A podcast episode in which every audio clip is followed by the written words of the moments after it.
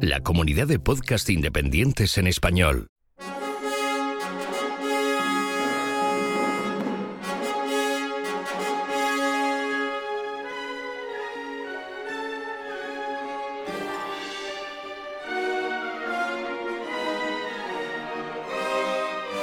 Bienvenidos a Scoring Sessions, podcast de música de cine y televisión.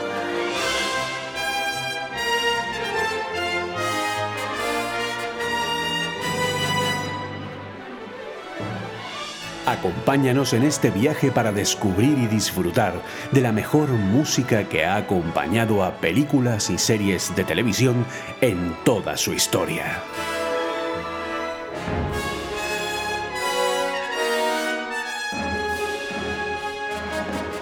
Episodio número 1. Steven Spielberg y John Williams, parte 1.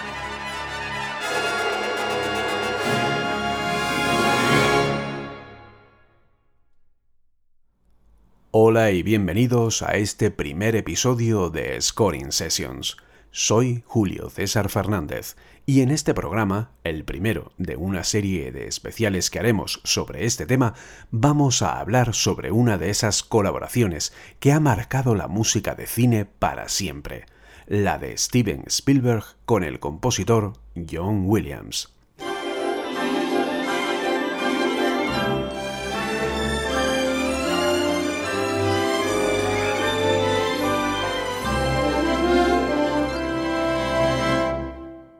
Su colaboración comenzó en el año 1973. El joven director de 27 años, Steven Spielberg, era uno de los grandes talentos emergentes en Hollywood. Formaba parte de un selecto club de amigos directores que se ayudaban y hablaban entre ellos, que se enseñaban sus trabajos los unos a los otros y también criticaban. Brian De Palma, George Lucas, Francis Ford Coppola o Martin Scorsese eran parte de esa pequeña gran sociedad secreta de directores. Spielberg acababa de sorprender a propios y extraños con una TV movie de gran calidad llamada Duel, que incluso llegó a estrenarse en salas de cine en Europa y que a España llegó con el nombre de El Diablo sobre Ruedas una historia sencilla sobre un conductor que era acosado por un camión a cuyo conductor nunca veíamos. Algunos piensan que esta fue su primera película por esto, pero no. Duel era una TV movie, una película hecha para televisión. Su primera película para cine se estaba gestando ese mismo año y se estrenaría en 1974, Sugarland Express, que aquí en España se llamó Loca Evasión una road movie basada en hechos reales que cuenta la historia del matrimonio Poplin, Clovis Michael y Lou Jean, interpretados por William Atherton y Goldie Hawn. Una pareja que para recuperar a su hijo secuestran a un policía, habiendo Clovis escapado de la cárcel a tan solo cuatro meses de salir de prisión un viaje para llegar a Sugarland y poder recuperar al hijo que los servicios sociales dieron a una familia de acogida tras pasar Jin un tiempo en prisión. Cuando Spielberg pensó en la música para su película, le vino a la mente la película The Ravers, en España Los Bribones, película del año 1969 dirigida por Mac Radle y protagonizada por Steve McQueen una película cuya partitura sinfónica pero con toques americanos casi del viejo oeste, con uso de armónica que también sería usada en la partitura de Sugarland Express, era una mezcla perfecta de estilos. A Spielberg le pareció una combinación que pegaría muy bien a su película, así que contactó con el entonces compositor de 41 años de edad y responsable de la partitura de esta película, John Towner Williams, natural de Queens, Nueva York. Esta fue la música que hizo pensar a Spielberg en Williams por primera vez y dio lugar a una colaboración que cambiaría la historia del cine y de la música de cine para siempre vamos a oír el tema central de The Ravers de John Williams del año 1969.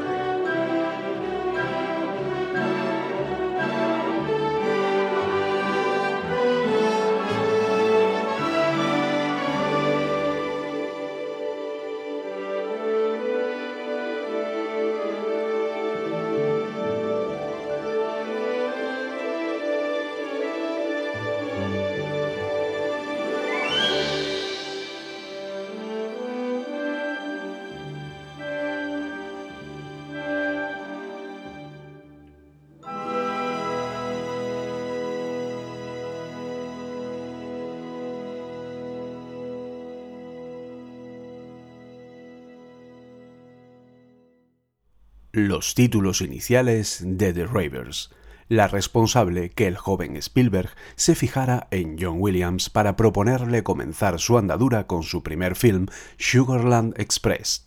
Pero esta loca evasión es sin duda una película poco conocida si la comparamos con el resto de Spielberg pero fue importante en su época, no solo por ganar el premio al mejor guion en el Festival de Cannes, sino porque le proporcionó a Spielberg la posición necesaria en la industria para acometer su siguiente proyecto que sería el que le lanzaría a la fama.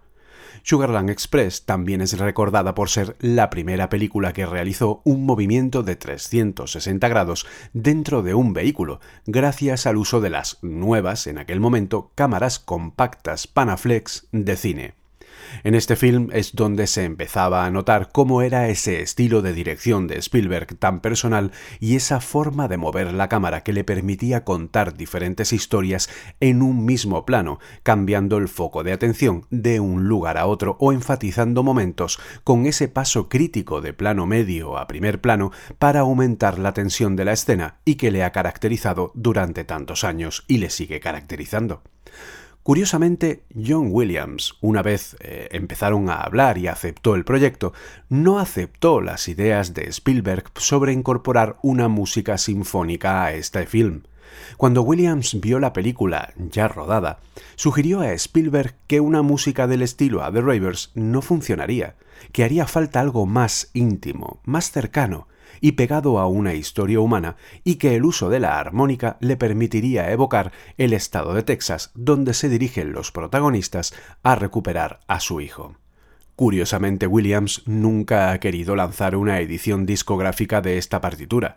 Según una entrevista con Roger Fagelson, director de marketing del sello discográfico Intrada, cuando le ofrecieron esa posibilidad a Williams, este fue inflexible sobre no realizar una edición de este trabajo, aunque no quiso dar explicación al respecto. No obstante, podemos oír el tema principal de la película, que fue regrabado en 1990 por la Boston Pops Orchestra para el disco recopilatorio de Spielberg Williams Collaboration, donde la armónica es interpretada por el compositor belga Toots Tielemans.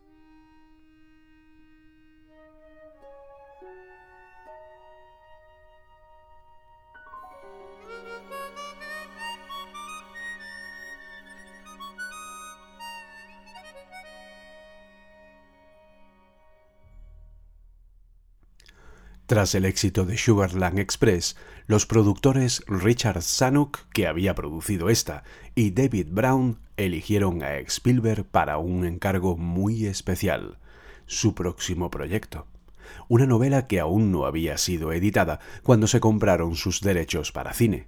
Una película que cambiaría la carrera del director y del mundo de la industria cinematográfica para siempre la primera película que fue considerada y de hecho acuñó dicho término como un blockbuster y que hizo conseguir a Williams su primer Oscar como mejor música original. Ya había ganado uno en 1972 a mejor música adaptada por el musical El violinista en el tejado. Nos estamos refiriendo, por supuesto, a la adaptación de la novela de 1974 escrita por Peter Benchley mandíbulas, que en España fue traducida y nombrada como tiburón.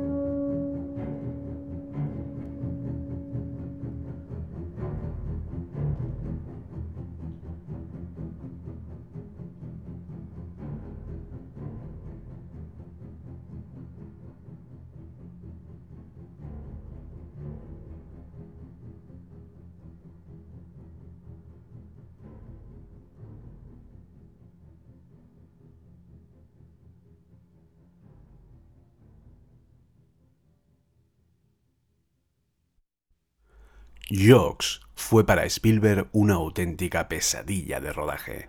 Hasta ese momento todo film que se narraba en el agua era rodado en estudios con grandes tanques, para controlar los elementos mejor y no depender tanto de elementos naturales. Pero Spielberg no quiso esto y la rodó en el mar, algo que disparó el presupuesto y los problemas de la producción desde el mismo detalle de cómo la luz se reflejaba en el agua de diferente forma según el momento del día y hacía perder la continuidad de las escenas hasta el problema principal que, curiosamente, definió la película.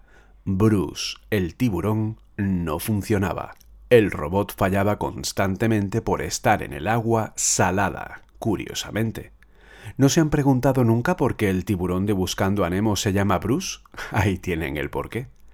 En el guion original se habla del escualo continuamente y debería haberse visto mucho más, pero la imposibilidad técnica con el mismo y la sal que se metía en sus circuitos obligó a Spielberg a ir más a una dirección en la que se guardara el suspense, en la que no se viera el tiburón, en la que se intuyera al mismo como cuando arrastra los barriles amarillos que terminó demostrando ser una solución que transmitía mucha más inquietud y tensión a la película que el hecho que se viera al tiburón tal cual. Una de las mil y una formas que se buscaron y encontraron para sugerir al tiburón porque éste solo pudo verse en muy pocas tomas. Y eso le dio a Williams la oportunidad de redondear el film, porque el tiburón era la música. Las dos famosas notas que según la aceleración de las mismas indicaban la mayor o menor proximidad del tiburón a su víctima.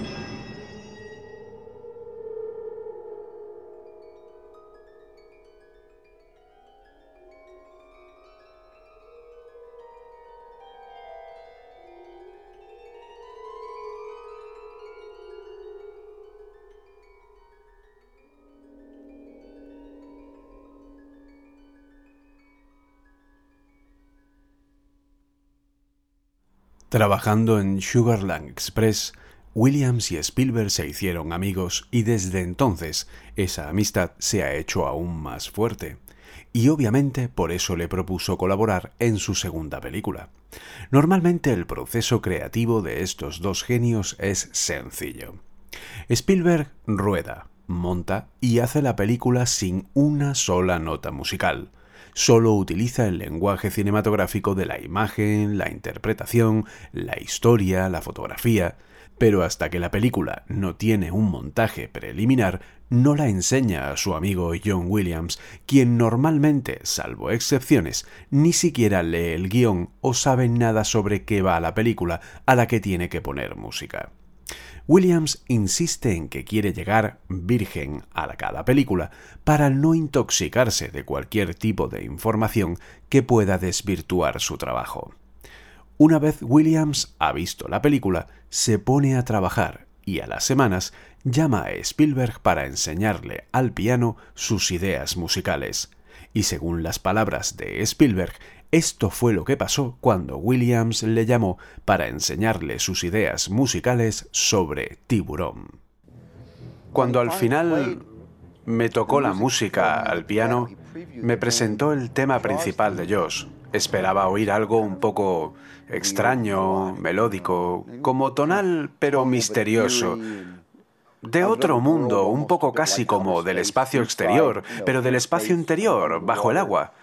Y lo que me tocó con dos dedos en las teclas bajas del piano era...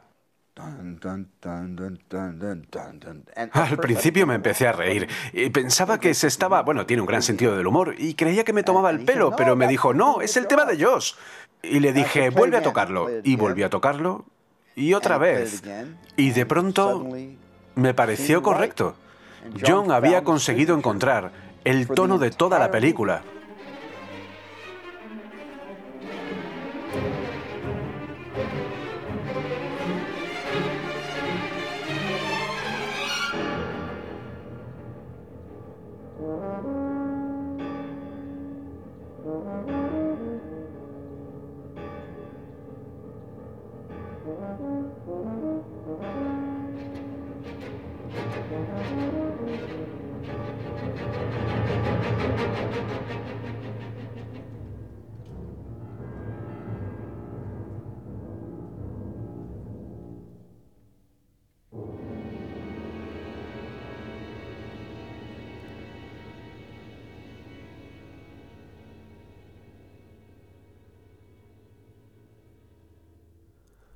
El ostinato que cambia el ritmo de esas dos notas es lo que define la música y la película. Puedes hacerlo más rápido, más lento, más suave o más fuerte, y la música te irá indicando el nivel de acecho del tiburón. De hecho, Williams juega en la película incluso con la ausencia de música, lo que crea más tensión porque sientes que falta algo en la película cuando ves esto. Ves a la gente nadando, la ves desde dentro del agua, pero no oyes la música y piensas, aquí va a pasar algo porque aunque no se oyen las notas que te avisan del tiburón, la ausencia de la misma música es parte del lenguaje musical de la propia película, creándote esa anticipación e inquietud.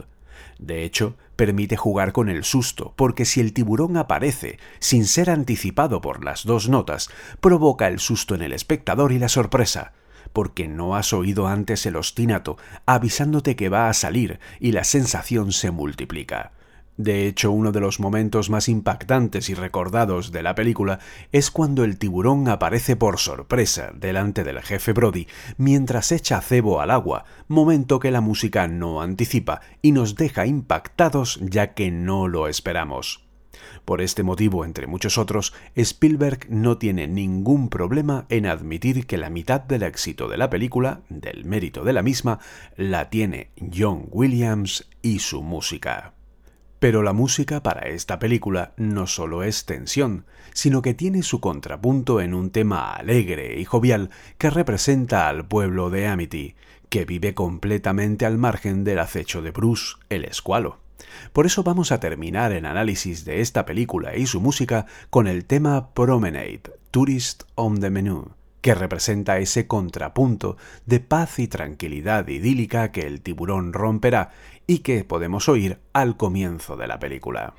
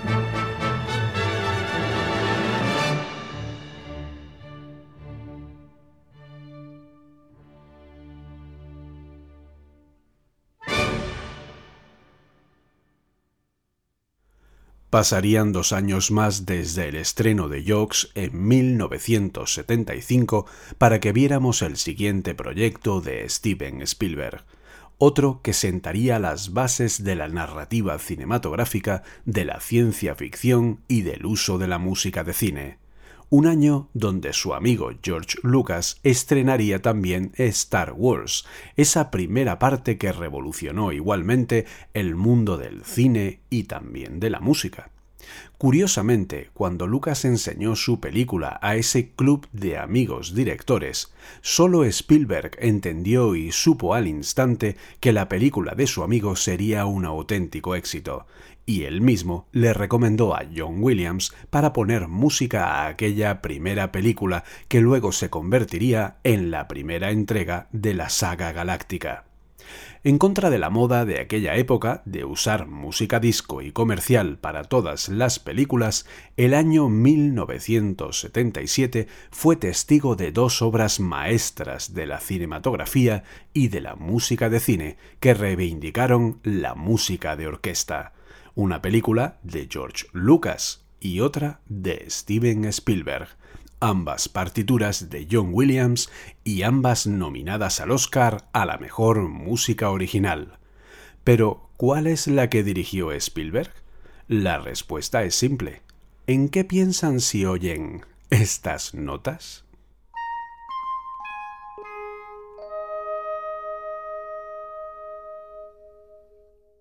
Nos referimos obviamente a Close Encounters on the Third Kind, película donde la música es el lenguaje usado para comunicar con los extraterrestres, lo que hizo que Williams se involucrara en el proyecto durante la producción.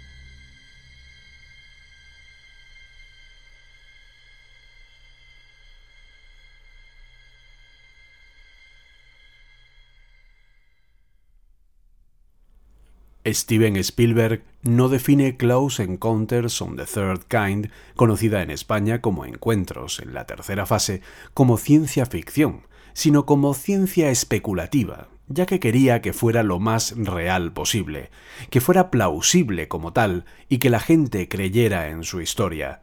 Él mismo escribió el guion y estuvo asesorado por uno de los mayores expertos en el estudio del fenómeno ovni de aquella época, el doctor Joseph Alan Hynek, astrofísico y ufólogo, quien además le ayudó a encontrar el nombre de la película la expresión que define en ufología un encuentro entre humanos y extraterrestres de forma presencial.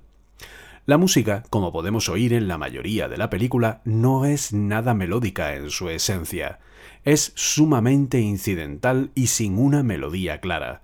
Es todo misterio, sonidos extraños y música atmosférica orquestal que acompaña a la acción poco a poco, pero que mientras se acerca el último acto del encuentro es cada vez más melódica y se va alejando del misterio. Un ejemplo lo tenemos en el tema en que Roy, el papel de Richard Dreyfus, tiene su primer encuentro con los extraterrestres y le dejan la impronta de esa visión que perseguirá el resto de la película.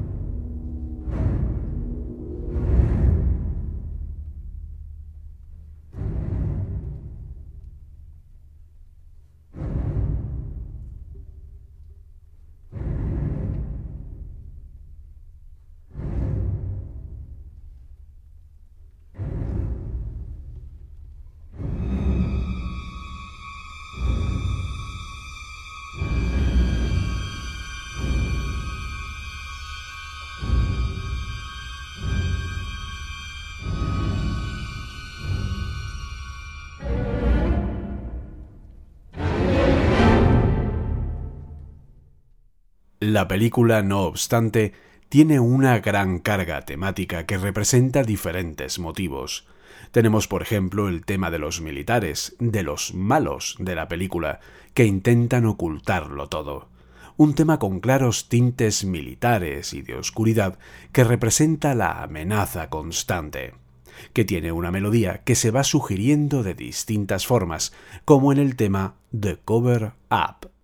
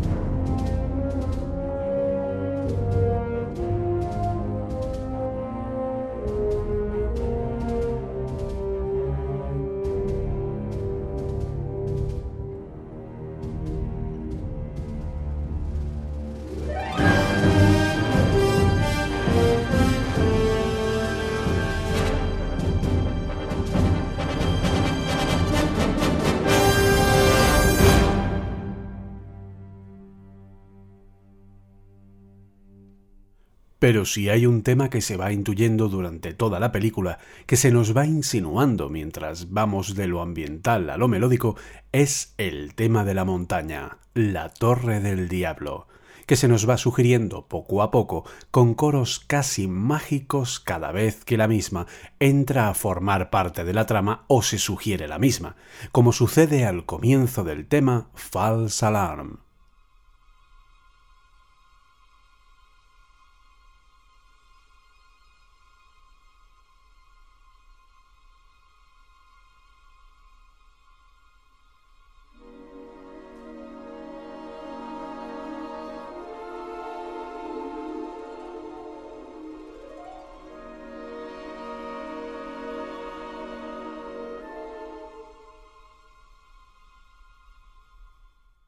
Toda la película nos va preparando para el momento en que llegamos a la montaña y nos presenta su tema en todo su esplendor en el tema de Mountain.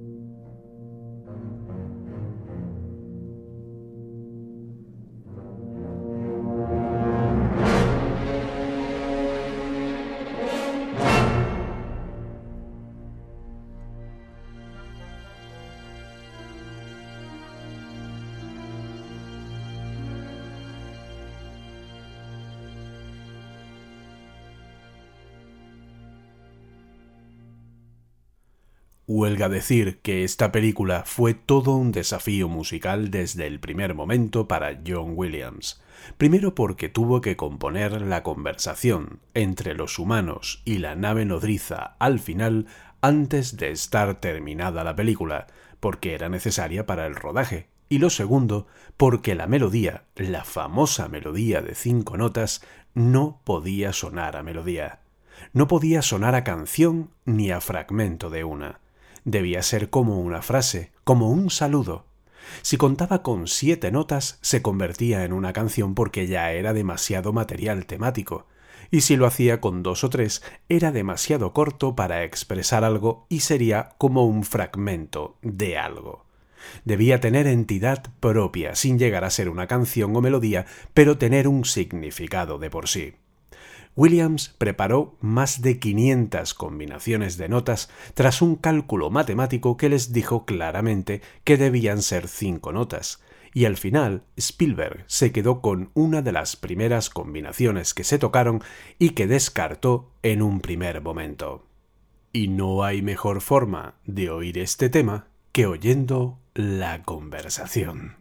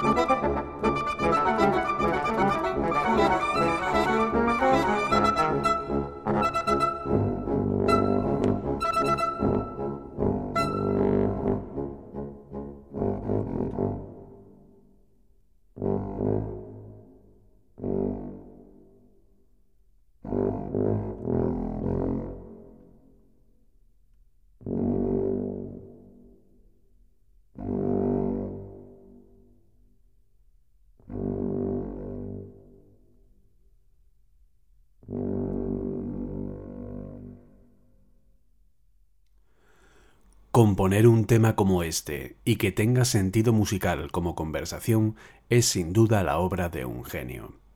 Y llegamos al final, donde desemboca la música tras toda la película, donde de lo misterioso pasa a lo melódico, donde se cierra el último acto de la ópera. Curiosamente, la película está contada toda en la esencia de la ilusión infantil. Todos los papeles principales, desde el propio Roy hasta Lacombe, el papel del director François Truffaut, son niños y viven la experiencia con la ilusión infantil. Por eso los extraterrestres fueron como niños al final. Y por eso Spielberg quiso incluir al final las notas del tema When You Wish Upon a Star, cuando le pides a una estrella, el tema de Pinocho. Porque este final es la consecución de ese deseo infantil de conocer a los extraterrestres y formar parte de algo especial la forma en que Spielberg tiene de decir que solo hay que proponérselo para conseguir cualquier cosa. Así que, como una de las piezas más memorables de la historia de la música de cine, aquí tenemos los últimos 12 minutos de la película en su pieza The Visitors.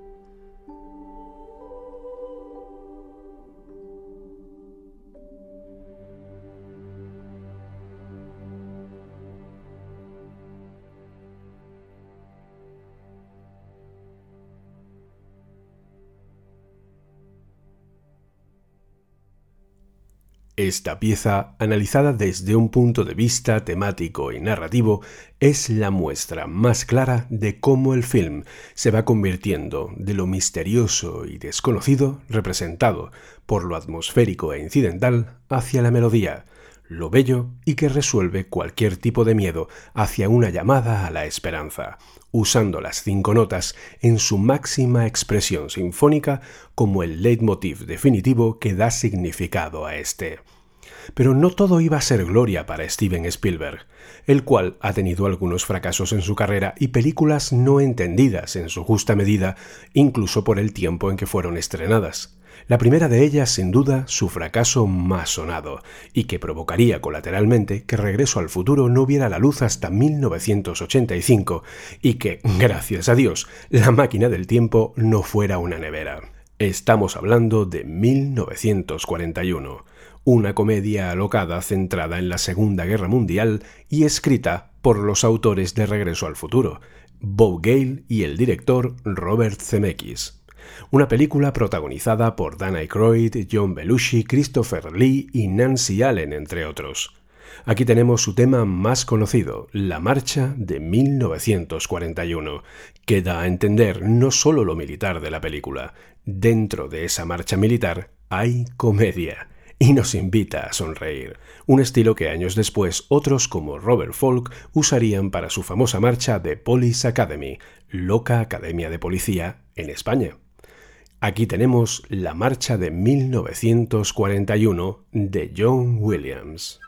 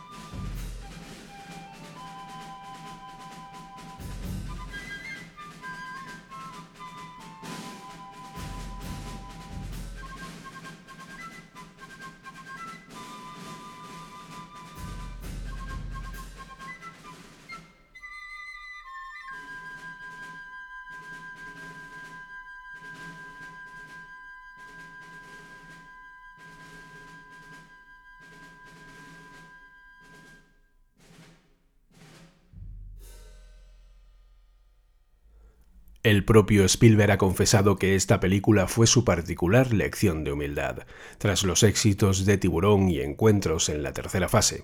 De hecho, la película, que originalmente debía haberse rodado en 14 semanas, tardó seis meses en rodarse y disparó su presupuesto.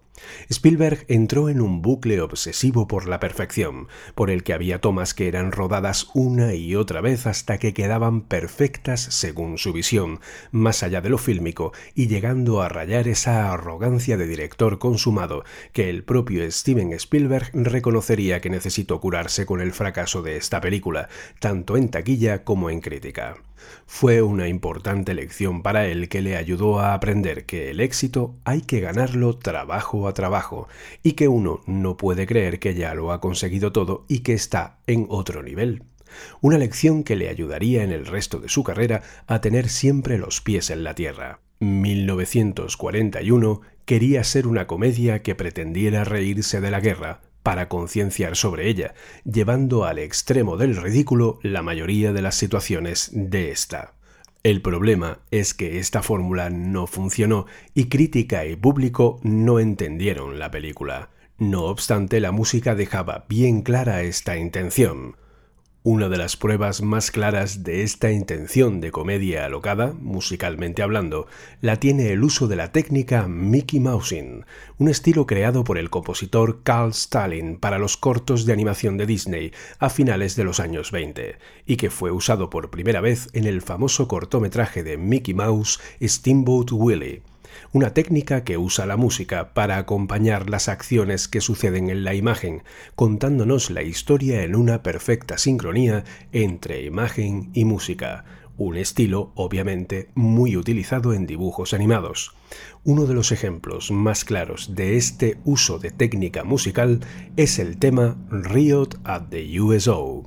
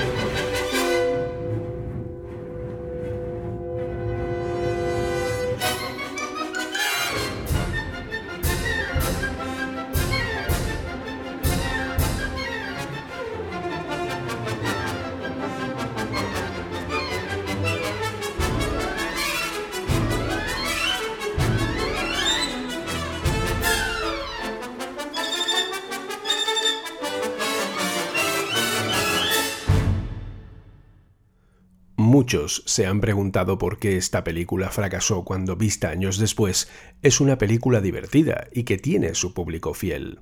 Tal vez la explicación sea la que da el propio Spielberg de una comedia que ha de ser ligera y sencilla en su rodaje, dando margen a la improvisación y el buen ambiente, que fue rodada como un drama con mucha seriedad, poniendo un cuidado enfermizo en cientos de detalles y, como ya hemos comentado, repitiendo hasta el exceso tomas que no aportaban nada hasta que quedaban como el director quería. A nivel musical, esta película fue el primer acercamiento para Spielberg a algo que siempre ha querido hacer, pero que curiosamente nunca ha hecho como una película, al menos todavía. El gran musical de Broadway. Por eso, en la escena del concurso musical, pidió a John Williams una pieza musical que trajera a la memoria la época dorada del musical, y Williams homenajeó e hizo suyo el clásico de Benny Goodman, Sing, Sing, Sing, en una de las piezas musicales más memorables de esta película, Swing, Swing, Swing.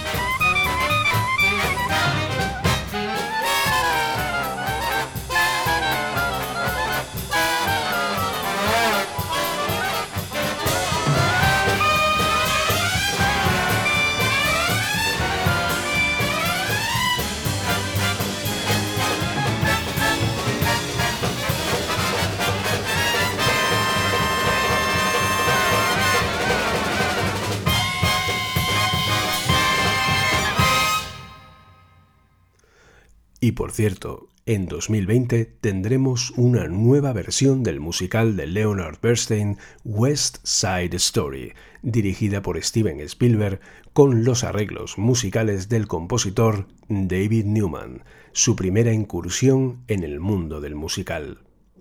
En Hollywood dicen que vales como director tanto como el éxito y taquilla de tu última película. Por lo tanto, en 1979 el valor de Spielberg era casi nulo, a pesar de sus dos anteriores éxitos. Él ya tenía en sus manos un guion que hablaba de un pequeño extraterrestre que se pierde en la Tierra y es encontrado por un niño, pero nadie quería producirlo dado su fracaso con 1941 y la fama que se había ganado de estrella intratable.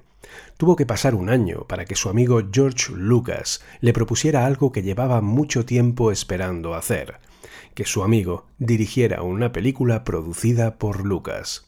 Para ello, le presentó la historia de un profesor arqueólogo de los años 30 que en sus ratos libres se enfundaba un sombrero y una chaqueta de cuero, además de un látigo, y salía a cazar tesoros. Un arqueólogo que se enfrentaría al mismo nazismo alemán para conseguir una de las reliquias más misteriosas e importantes de la historia de la humanidad, el Arca de la Alianza.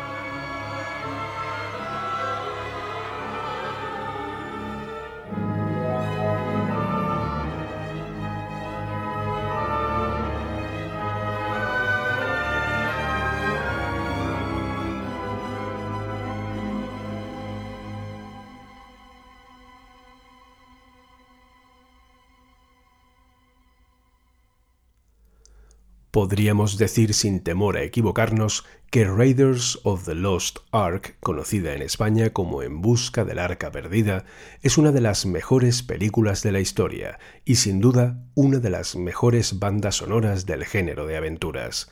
Este tema que acabamos de oír, The Map Rope Down, que corresponde a la escena de la sala de mapas cuando Indiana Jones descubre la ubicación de la sala de almas en la ciudad de Tanis, lugar donde se guarda el arca, es sin duda una buena muestra de la calidad de esta partitura, llena de material temático no solo para personajes, sino para escenas algo que hoy día es muy difícil ver en la actual crisis melódica de la música de cine.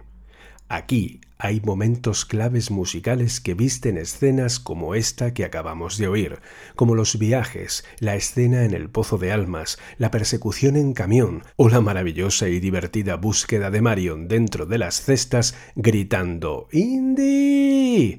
Una música para vestir una escena, como este The Basket Game.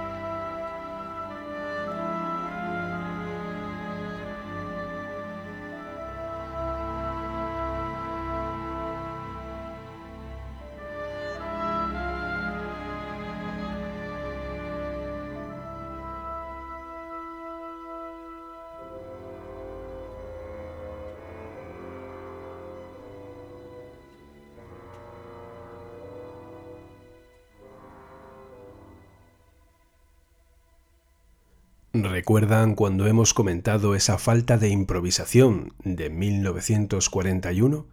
Pues gracias a ella, Spielberg rodó uno de los momentos más memorables de la memoria cinematográfica de todos los tiempos, cuando en mitad de esta persecución de las cestas, Indiana se topa con un malo con una gran espada y según el guion, había una lucha que duraba varios minutos. Pero Harrison Ford estaba cansado de todo el día y sugirió a Spielberg matarlo de un simple disparo. Spielberg aceptó y el resto es historia, historia del cine.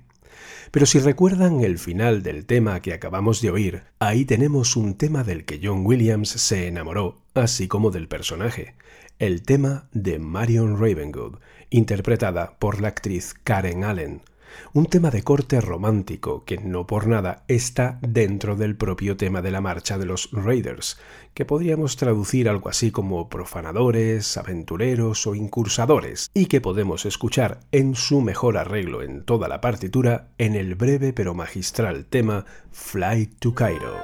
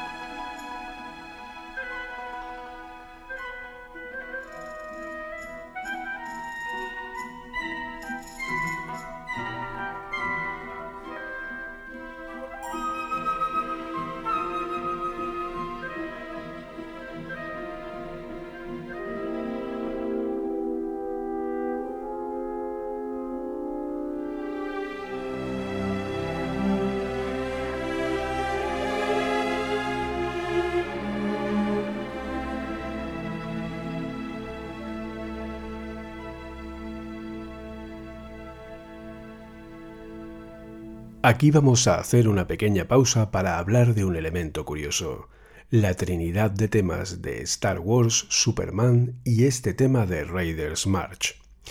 Muchos ven mucho más que una autorreferencia entre estos tres temas, pero nada más lejos de la realidad. Son tres temas musicalmente muy diferentes, pero tienen algunos elementos en común que pueden provocar esta confusión. Uno de ellos, el más importante, lo que podríamos llamar la técnica del salto del héroe. Star Wars y Superman tienen un salto de quinta en su inicio, de si bemol a fa en Star Wars y de do a sol en Superman. Es la característica que nos eleva y nos indica aquí hay un héroe, Superman o Luke Skywalker, ya que el tema de Star Wars, el tema en sí, es el de este personaje. Y justo ese es el lugar donde siempre mezclamos en nuestra cabeza ambos temas y por eso nos vamos de uno a otro. Pasamos del... al... Sin embargo, el tema de los Raiders nos trae un salto de cuarta al comienzo con una subida previa de dos notas.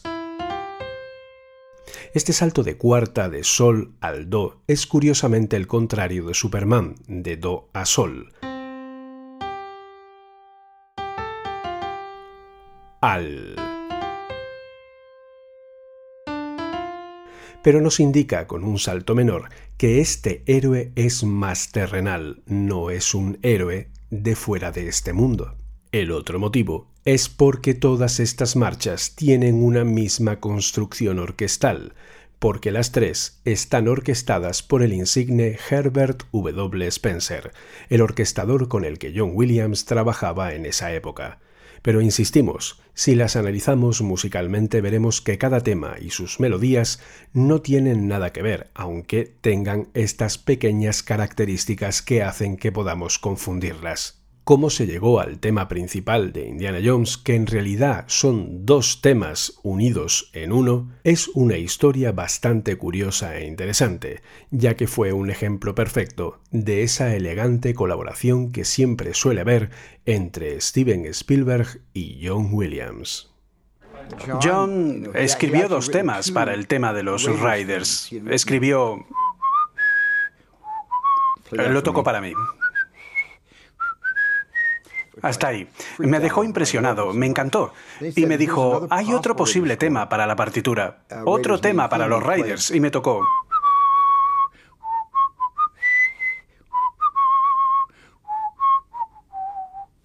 Así que él tenía dos selecciones, y mi única respuesta fue, puedes usar ambos. Y lo hizo. Cogió el alternativo y lo hizo puente, y el anterior el tema principal.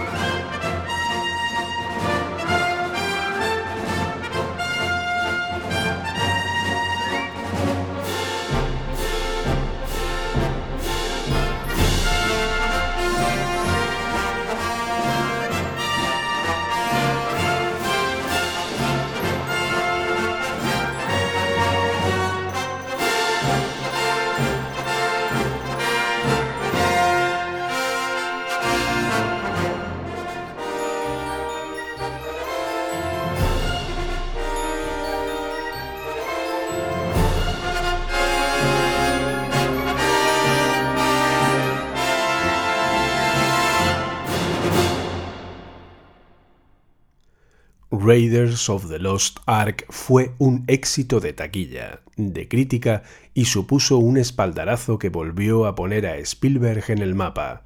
Un nuevo blockbuster, curiosamente, su primero desde Jokes, ya que Encuentros era una película más dramática, a pesar de su componente de ciencia ficción. Sin embargo, Raiders era pura aventura. Y eso puso de nuevo a Spielberg en los tops, por lo que ahora podía volver a ese guion que quería rodar sobre ese pequeño extraterrestre que se perdía en la Tierra, la que muchos a día de hoy siguen considerando la obra maestra en la carrera de Steven Spielberg.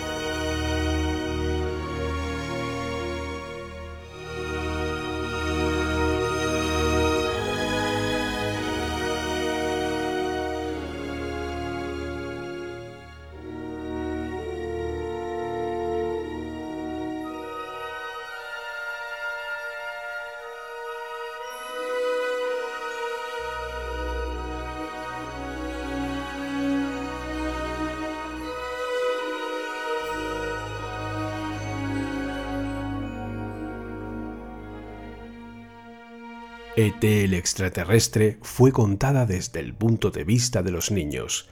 ¿Creen que es casualidad que nunca se vea a un adulto de cuerpo entero salvo la madre de Elliot? De manera intencionada, Spielberg quiso que el espectador viera el film como si fuera un niño más en la historia, siempre con planos bajos, hasta el punto que el personaje de Peter Coyote no tiene nombre en el film y se le denomina Keys, llaves.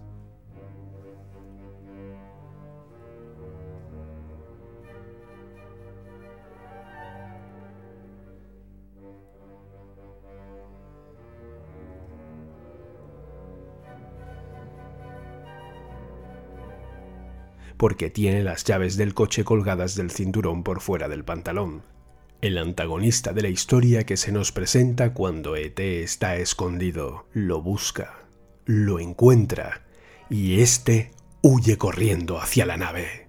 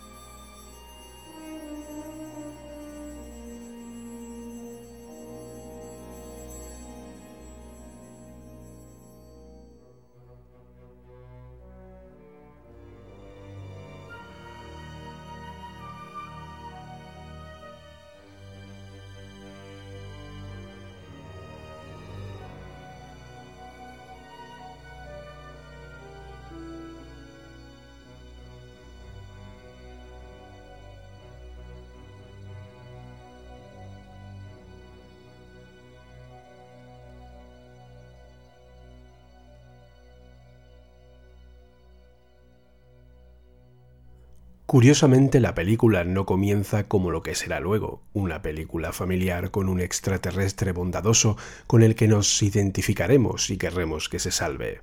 Al principio, la película juega con nosotros y se muestra más como una película de terror, usando el juego del escondite, eh, por el cual no vemos a ET en ningún momento ni tenemos clara su intención. Es obvio que ET está asustado, pero en la primera visión no tenemos claro qué vamos a encontrarnos, y los momentos de lanzar la pelota al cobertizo y que salga de éste se acercan más a un film de terror que a cualquier otro género.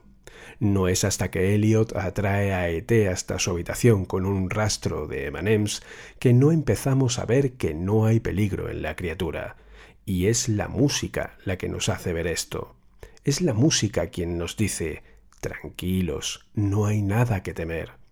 ET va a ser tu amigo. El tema Beginning of a Friendship, que empieza misterioso en sus primeras notas, da paso al arpa y la ternura infantil para indicarnos que ya no hay peligro, y ahí es donde la película se define.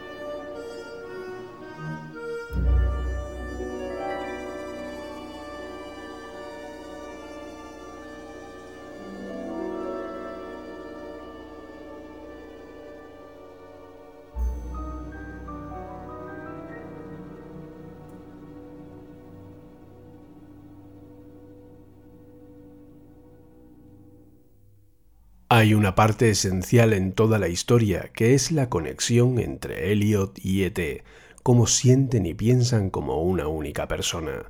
Una conexión que se va haciendo más y más latente y que vemos en su máximo esplendor en la famosa escena de las ranas en el colegio, donde ET se emborracha en casa con cerveza y le transmite ese estado a Elliot en el colegio momento del maravilloso homenaje de Spielberg a El hombre tranquilo de John Wayne, cuando éste coge a Maureen O'Hara para besarla, y Elliot hace lo mismo con la chica que le gusta de su clase. Ete piensa mientras ve la película, sálvala, sálvala. Y Elliot siente eso y lo transmite a las ranas en clase, salvándolas a todas.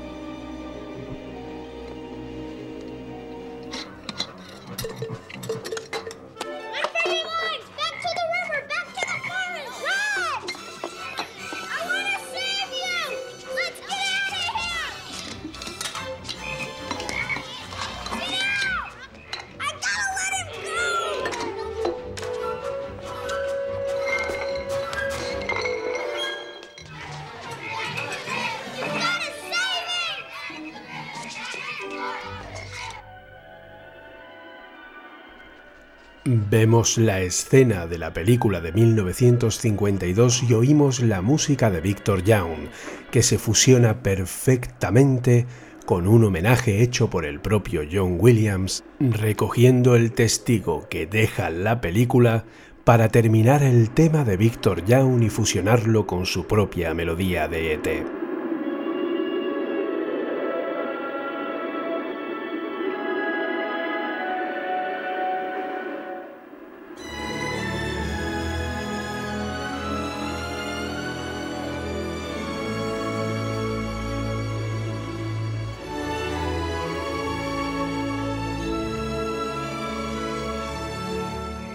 Película tiene dos temas principales, el tema mágico a piano que oímos al final del film y que se desarrolla como leitmotiv en diferentes partes del film, una transformación en el mismo tono y clave que el tema de los malos, pero en el momento en el que estos se redimen, que se muestra aquí y allá durante todo el film.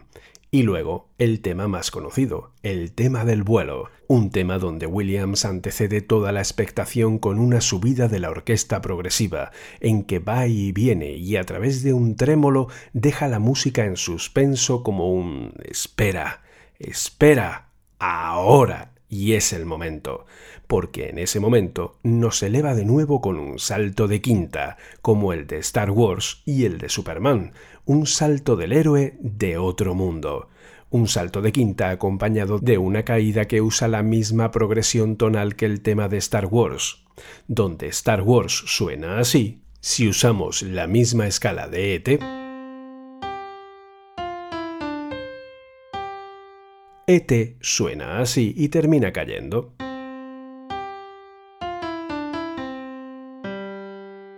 pero al estar en una escala diferente no suenan igual a pesar de ser la misma progresión tonal. Vamos a escuchar cómo Williams cuenta el momento en el que presentó a Steven Spielberg estos dos temas. Y con ello podremos oír la presentación del tema de vuelo que se desarrolla al final del tema The Magic of Halloween.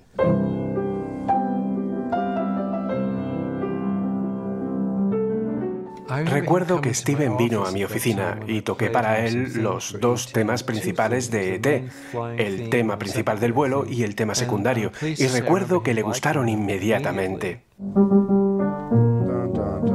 Y eventualmente podemos usar esta clave para ir a este tema.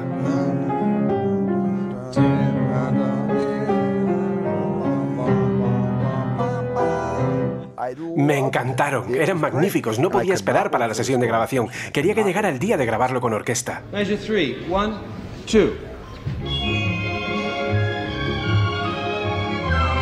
Pienso que en ET la experiencia es algo que haríamos una vez aceptáramos que tenemos los temas correctos y entonces la discusión trata más sobre el ritmo que tiene que tener la música. Cuando el ritmo se acelera, cuando se ralentiza, cuando se va a convertir en algo más grande. Por supuesto, cuando la bicicleta va a la montaña se convierte en la elevación hacia un gran momento musical.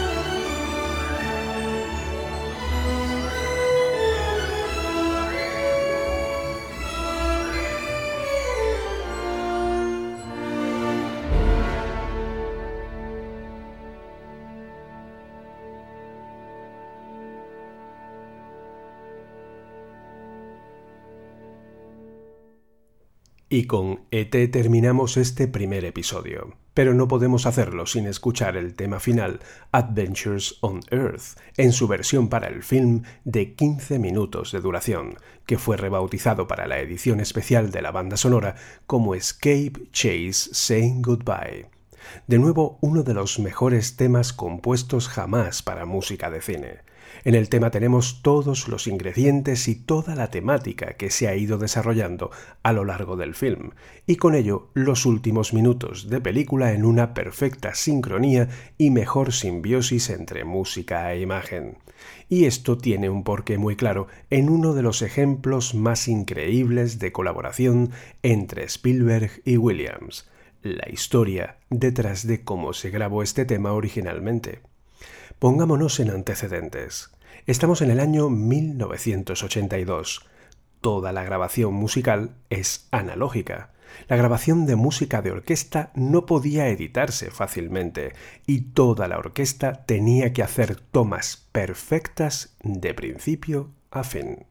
No había posibilidad sencilla de cortar y pegar como se haría hoy día digitalmente un corte analógico de la cinta se hubiera notado demasiado y grabar la orquesta por partes en multipista no era una solución dada la enorme complejidad del tema de 15 minutos de duración. La única solución es que toda la orquesta tocara la música sincronizando a la perfección los puntos clave en que la música tenía que sonar con respecto a la imagen y en una única toma de grabación. Un trabajo de auténtica locura en aquella época y un trabajo que no salía bien. Había infinidad de puntos clave que había que sincronizar. Cuando los chicos huyen de la policía, la elevación de las bicicletas, el aterrizaje, cuando Ete se despide, cuando dice estaré aquí mismo, la elevación, la fanfarria final cuando la nave se va, un número importante de puntos que era imposible que se sincronizaran con una interpretación tan larga para todos ellos. Cuando se acertaban dos fallaba el tercero o casi al final no entraba y había que repetir toda la toma. Spielberg, viendo el problema, dio la mágica y magistral solución. Ordenó apagar la proyección de la película que servía de sincronía para la grabación. En una sesión de grabación, la película se proyecta, y el director de la orquesta tiene una guía con bandas que van pasando por la película que van marcando los compases del pentagrama que se está interpretando. Es lo que le marca cómo se ha de dirigir la orquesta para que se adapte al tempo de la película y la sincronía con la imagen. Pero Spielberg ordenó apagar y que la orquesta se tomara un descanso para hablar con su amigo Williams, diciéndole John, no quiero que te ates a las imágenes, olvídate. Toca como tú consideres, hazlo como mejor vaya a quedar la música, sin ataduras. Después editaremos el film para que todos los puntos necesarios coincidan con la mejor toma. Ese gesto es parte de la magia del film. Es algo que hoy día difícilmente veríamos hacer a un director. De hecho, el propio Williams lo clasifica en su modestia de poco usual y demuestra el respeto tan enorme que tiene Steven Spielberg por el trabajo de su amigo John Williams. Se apagó la proyección, la orquesta tocó con una magia en cada nota que pocas veces se ha oído en un tema, clavando completamente la interpretación. Y después, la edición del film se ajustó para crear uno de los finales más épicos e inolvidables de la música de cine. Así que aquí tenemos ese Escape Chase Saying Goodbye, que comienza con la resurrección de ET cuando viene la nave a buscarlo y acaba con la nave de ET dejando una estela cual cometa y a nosotros emocionados y llorando por esos gloriosos 15 minutos que acabamos de ver llenos de magia, sentimiento y emoción.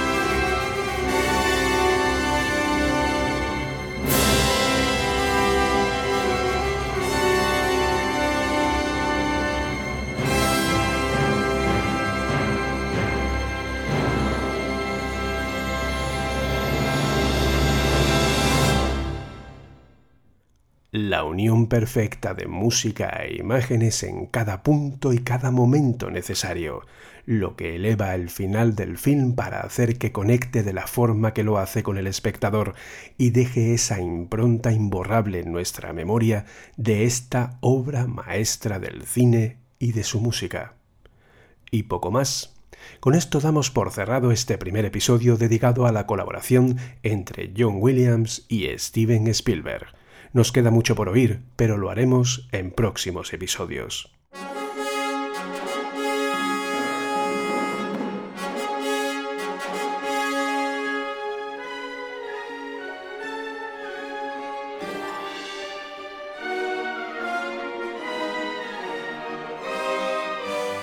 Soy Julio César Fernández en Twitter arroba jcfmunoz y les invito a que compartan este episodio.